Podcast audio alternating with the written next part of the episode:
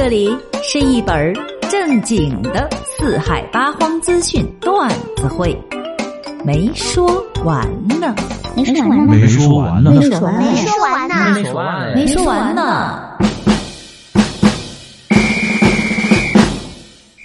我又来啦！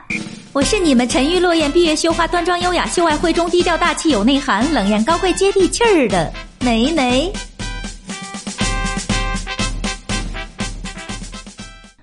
现在很多的中小学都已经陆续放寒假了，有些地区的寒假呀，可以算得上是史上最长的一次寒假了，有足足四十四天。学生们啊，终于可以放松放松紧绷着的神经了。最近四川成都的啊一个女孩，也是因为这个期末临近了，为了能够在这个期末考试中取得优异的成绩，每天呢她都会花大量的时间在家复习。到了睡觉的点儿啊，这妈妈就说：“看看这孩子这么晚了，是不是睡了呀？”就走进去一看，这孩子呀，竟然在房间给自己输液呢。只是啊，他输的这个呀，并不是常规的液体。而是知识。这孩子把书本挂在了墙上，然后用一根数据线将书本和自己的手背连在了一起，中间还用了一个小夹子夹着个小纸片上面写着“知识”。这孩子呀，是想着睡着了还能用这样的方式继续把知识输入到自己的体内。这妈妈看到了后啊，感到了既好笑又心疼，于是啊，就拍了视频发到了网上。哎呀，要说这孩子的上进心啊，还真是强呢。哇哦！你说当年我要是能想到这招，早就考上清华北大了哈。嗯，不过想想好像也不科学呀。我倒是觉得呀，可以把这个书本儿直接放在脑袋上，通过这个万有引力定律。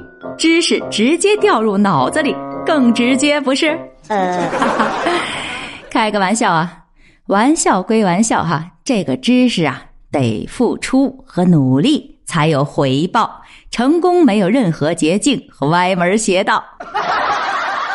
放寒假，这孩子们呀，自然是高兴了，总归是有人欢喜有人忧啊。神兽归笼了，希望咱家里啊都可以母慈子孝，一定要淡定淡定。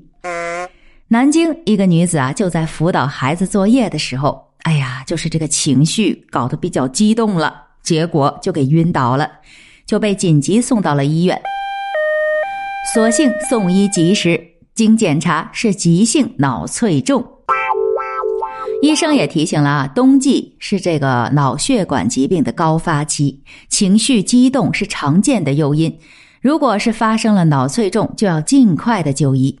没说完呢，呃，像一般啊这种辅导作业，哎，家里就鸡飞狗跳的情形啊，大多数是发生在六到十三岁哎这个阶段。随着孩子长大呢，慢慢的这种情况啊也会逐渐的减少的。也慢慢的呢，会从暴躁转为心平气和的。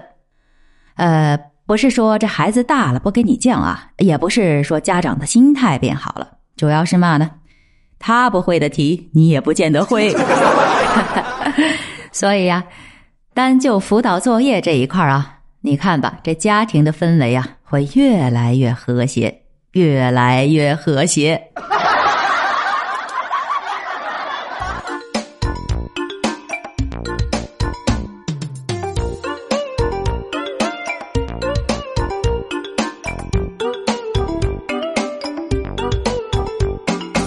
还有一位男子啊，也是让人是又好笑又心疼。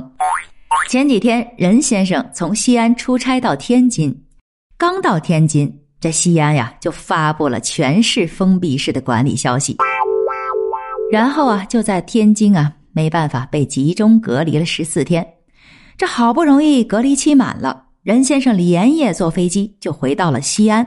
紧接着，这天津的疫情又开始了。于是他又因有天津的旅行史，再次被西安隔离了十四天，整整二十八天。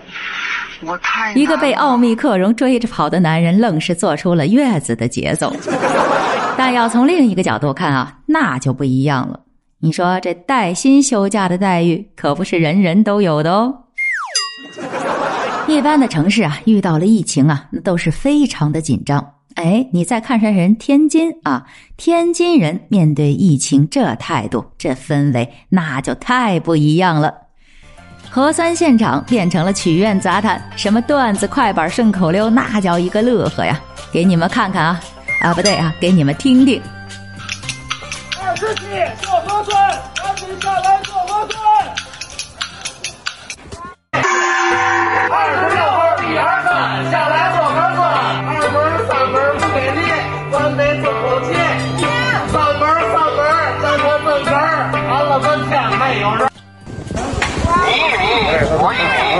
大家拉开小距离，你近点儿，我近点儿，咱们再距隔离点儿。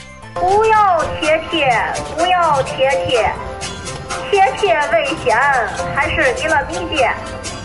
核酸大赛听指挥，叫到哪动哪动动，没有叫的不要动，动了下楼白挨冻。